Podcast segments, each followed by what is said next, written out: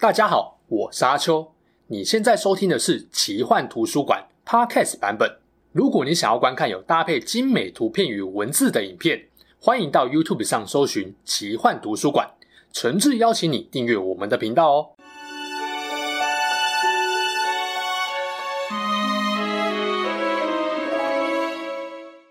Hello，大家好，我是阿秋，来聊聊神秘奇幻的主题故事。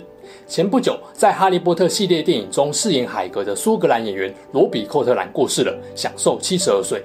J.K. 罗琳发文哀悼说，再也不会认识像罗比这样的人了。他是一个令人难以置信的天才，一个标准的天才。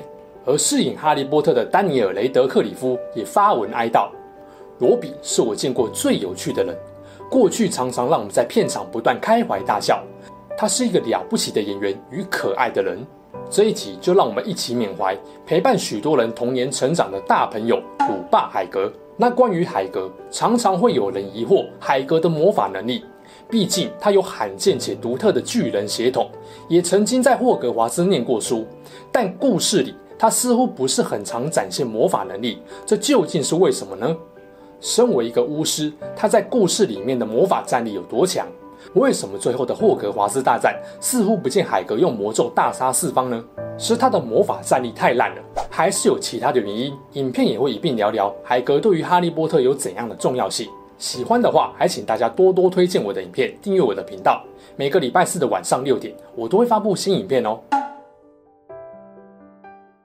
老样子，先介绍一下本集主角的基本资料：鲁霸海格，一九二八年十二月六日出生，射手座。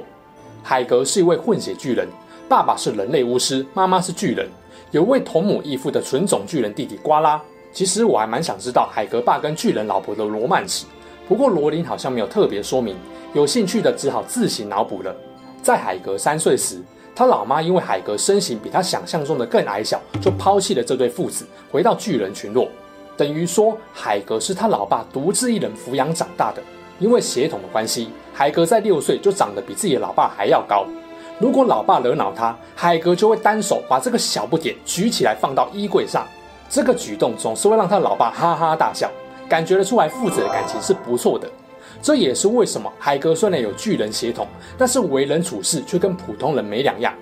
因为有魔法天赋，海格收到了霍格华兹的录取信，并在一九四零年入学就读。而他一点也不意外地被分到了葛莱芬多学院。对海格来说，邓布利多不只是他的恩师兼贵人，也是优秀的学长。哈利、妙丽跟隆恩等人，当然就是他的优秀学弟妹。只能说，师院出身的真的都很照顾自己人呐、啊。三年级是海格求学生涯，甚至可以说是整个人生最重要的转捩点。这主要有两件事：一件是他唯一的亲人老爸过世了，这是他人生中最悲伤的一个回忆。另一件是他养了一只危险性十足的宠物——八眼巨猪阿拉哥，而他偷偷饲养阿拉哥的秘密被一位五年级的史莱哲林学长发现了。没错，就是汤姆·瑞斗，后来的佛地魔。这一年，汤姆·瑞斗打开了霍格华兹的密室，放出了生活在里面的蛇妖来袭击麻瓜出身的学生。爱哭鬼麦朵不幸看见蛇妖眼睛而当场死亡。然而，汤姆·瑞斗没料到。学校为了避免更多学生受害，决定关闭学校。这样一来，他就只能够回到孤儿院。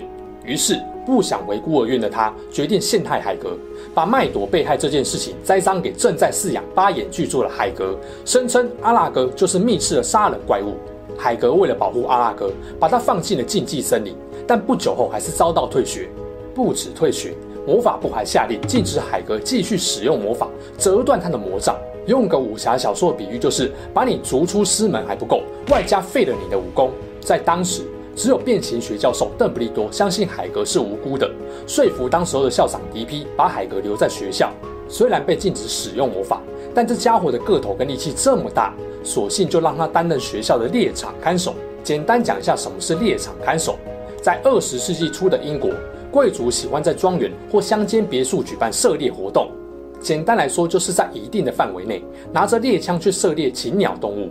但有些人比较没道德，自己的猎场打不够，还跨区到别人家的猎场玩。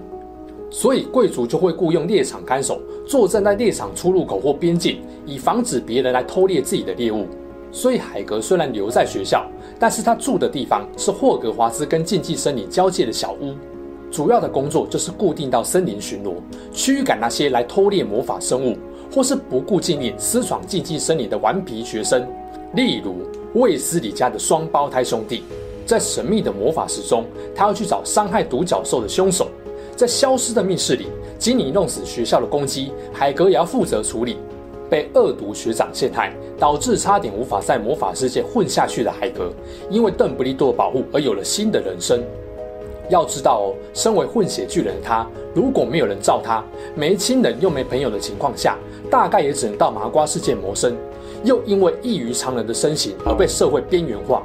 为了感念邓布利多的恩情，海格对他言听计从，而老邓也清楚海格的个性能力，私底下交办了很多任务给他。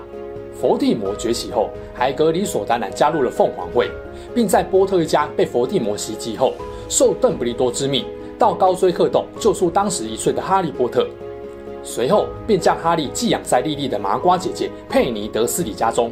而詹姆和莉莉入学后，跟海格就一直是很要好的朋友，也因此他们遇害后，海格悲痛欲绝。而当他发现德斯里家一直向哈利谎称他爸妈是因为车祸而死亡的时候，海格相当愤怒。当知道哈利没有父母的照片后，便向詹姆跟莉莉的老同学写信要了照片，还把照片放在一本带有精美皮封面的相册中，当做礼物送给了一年级的哈利波特。那后来就是哈利波特的故事了。海格作为邓布利多最信任的伙伴，再加上自己与詹姆、莉莉的友情羁绊，让他对哈利照顾有加。接着，我们来聊一下海格的魔法能力怎么样。对于海格在学校的学习状况怎么样，罗琳没有明确说明，有没有特别差不好说。可以肯定的是，绝对被瑞斗学长碾压，毕竟人家是学霸嘛。会怀疑海格的魔法能力也是很合理的。毕竟他三年级还没有念完就被退学，等于没有接受完整的魔法教育。再加上魔法部禁止他使用魔法，理论上他的魔法能力应该是很逊的。但是我们在故事中却能够看到他用自己的粉红花伞施放无声咒。根据霍格华兹教程，从六年级开始才会要求学生在黑魔法防御术、符咒学以及变形学等课程练习使用无声咒。无声咒本身具有相当高的难度，需要很强的注意力跟意志力，并经过大量练习才能够被掌握。如果海格的魔杖在三年级就被折断，那他不太可能轻松使用无声咒才对。从这边可以知道两件事：第一，他的魔杖后来被修好了；第二，他其实一直有在偷偷用魔法，增加魔咒的熟练度。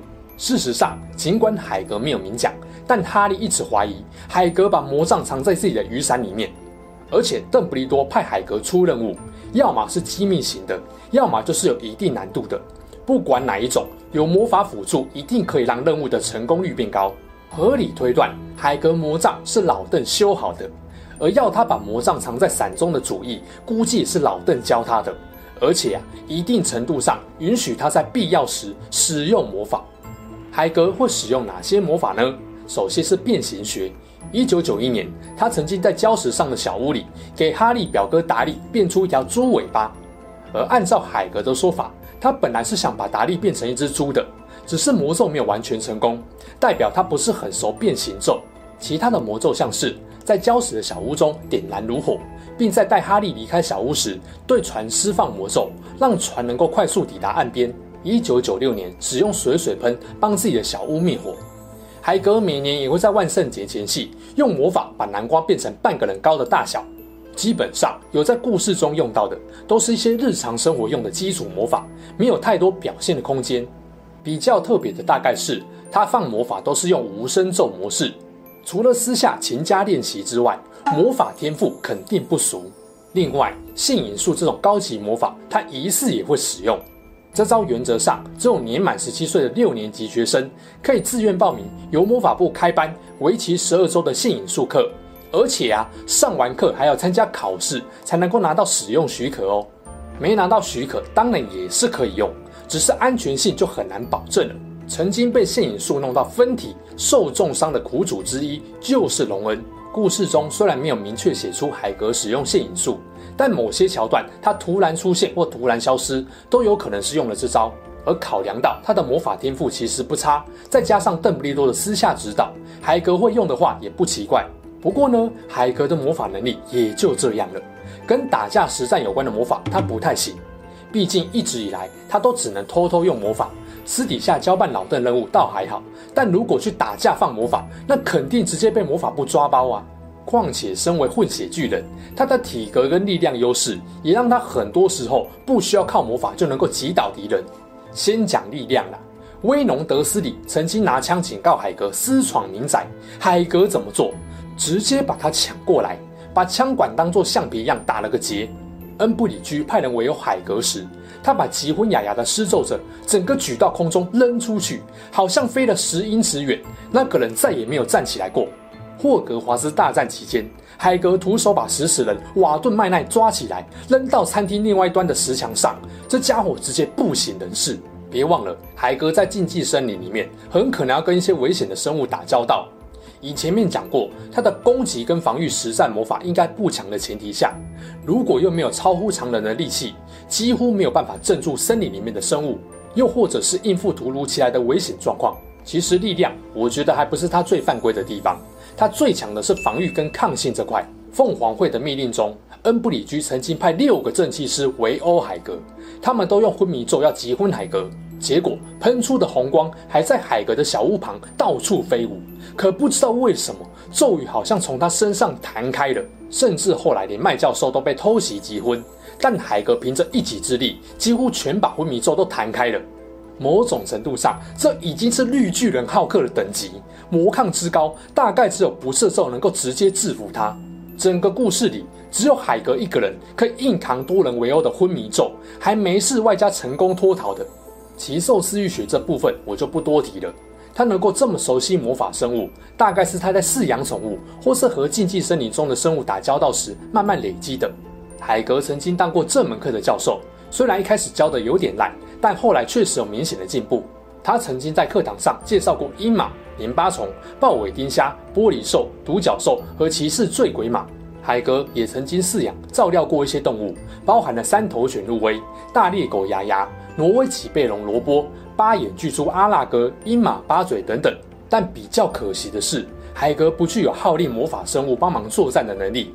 在这个领域里面，他虽然强，但明显还是比不过纽特这位大学长。哦，对了，波巴洞学院的校长欧林美心也是混血巨人。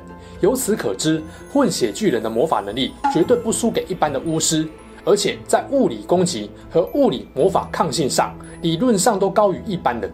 合理推论，如果海格没有因故被退学，他说不定早就是一个知名的正气师。霍格华兹大战中，由于食死人进入禁忌森林，大量的八眼巨蛛逃出来，爬进城堡中。大家都惊恐地朝蜘蛛发射咒语，海格则是拼命阻止人们伤害蜘蛛，最终消失在蜘蛛群里。后来再出现时，他已经被食死人俘虏，被五花大绑捆绑在禁忌森林中的一棵树上。因此，目睹了哈利独自走进森林，面对伏地魔，以及哈利被索命咒击杀的悲剧。后来，伏地魔命令海格抱着哈利的遗体，跟死死人一起返回霍格华兹。他伤心地哭泣。又看到在一旁观望的人马，大声怒斥人马不站出来反抗。而正因为海格的那一番话，让人马决定参加最终决战。总之啊，海格基本上不太放魔咒，反正物抗跟魔抗都超级高，只要专心躲索命咒，凭着重拳跟衰技就能够制服一堆巫师了。前面分析的海格的战力，算是大家可能比较没去特别想的一块。但是我敢说，大部分人喜欢海格，都不是因为他的力气有多大，防御力有多高，而是他的个性以及他待人处事的风格。海格是一个热情、可爱又善良的人，同时他也非常勇敢、忠诚，这些特质都受到邓布利多的肯定。按理来说，这样的性格应该是要受欢迎的才对啊。但他最大的问题就是太不拘小节，讲难听一点，就是做事粗心大意，行事风格鲁莽，还有。他对于他想做的事情也特别固执，而且不会顾虑到别人的想法。例如念书时坚持偷偷养阿拉哥，当老师时坚持用自己的方法教课，看到弟弟被巨人欺负，坚持要把他带回霍格华兹，藏在禁忌森林中。后来甚至还半强迫哈利三人组要帮忙照顾弟弟。当然啦，他无法保守秘密跟保管重要的东西，也是一个很大的问题。而这些问题当然就容易引起反感跟批评。但这样一个鲁莽、粗心又固执的人，情绪也相当敏感。一旦当他身边的人受伤或遇害，或是当他觉得自己让朋友陷入了危险困境时，他都会哭出来或非常自责。而他成为奇兽饲育学老师后，也很容易因为学生的反应而对自己的授课方法失去信心，有点玻璃心。这样，简单来说，就是在粗犷的外表下，有着敏感纤细的内心，相当真性情的一个人。书中其实不止一个人质疑邓布利多为何要任用海格，还交代一些重要任务给他。邓布利多虽然没有，可能也没有必要给出让人信服的答案，但我相信那是因为。他从海格身上看到了异于常人，而且难能可贵的特质。老邓其实用人特别看重人格特质，这点从前传怪兽系列就知道了。他特别信任纽特，也在重要任务中把雅各这位麻瓜算进去。到后来的海格，你会发现这些人都有共同的特质，除了非常坚强、勇敢、忠诚以外，还没有什么心计，特别善良。而对邓布利多来说，这样的特质是人间少有的，是珍贵且值得大家尊敬的。其实呢，不管你喜不喜欢海格，都无法否认他对于哈利波特来说是一个很重要的人。海格为什么对哈利特别好？一方面是为了要执行老邓交办的任务，另一方面他自己也是凤凰会成员，加上跟詹姆莉莉的关系本来就很好，所以某种程度上，他等于把哈利当成自己的孩子来看。只不过因为人生经验、性格与智慧的关系。他比较是用对待好朋友的方式来关心哈利的。哈利刚入学的前两年，海格对哈利的关心有多少，我就不说了。三年级，妙丽有一阵子课业压力很大，再加上哈利、荣恩跟他都有点小矛盾尴尬。海格发现后，就把两位小男生找来，对他们说：“应该要把朋友看得比老鼠跟飞天扫帚重要。”四年级尾声，哈利因为西追的死跟伏地魔复活而感到沮丧不安时，海格安慰了他。五年级尾声，天狼星去世了。海格也试图安慰哈利，虽然失败了。当然啦，还有很多细节都可以看出，尽管接触的频率没有以前那么高，但海格还是非常关心哈利他们的。或许他马虎的性格跟普通的魔法能力，让他没有办法成为一个强大的巫师。但如果要说哪一个人的温柔善良是可以被信任的，而且无论怎样威胁诱惑都绝对不会刻意伤害他人的，那就是海格了。后来担任占卜学教授人马翡冷翠是这么评价海格的：海格平等对待所有生物，在很早以前就赢得了我的尊敬。要赢得高傲人马的尊敬，在魔法世界中是很不容易的，但海格办到了。鲁霸海格，那个曾经骑车把哈利平安载到德思礼家，给哈利送去入学通知书，带他进入魔法世界的混血巨人。用他的质朴纯真与笨拙善良，让所有人感受到刚进入魔法世界的一丝温暖。他也用自己的双手把哈利的遗体从禁忌森林抱回了霍格华兹。在那一刻，我无法想象海格的内心有多么难受。如果可以，他绝对愿意帮哈利挡下黑魔王充满恶意的咒语。虽然二零二二年十月，海格已经永远离开了我们，但我相信。总会有人把他放在心中一辈子，不管是哈利、隆恩、妙丽，还是在荧幕前的每一位观众，我们都会祝福这位外表粗犷、内心温柔的大朋友，在天上的新猎场，与他曾经爱过的动物伙伴们永远开心，没有烦恼。谢谢海格，谢谢罗比·寇特兰，为许多人的童年带来了温暖与快乐。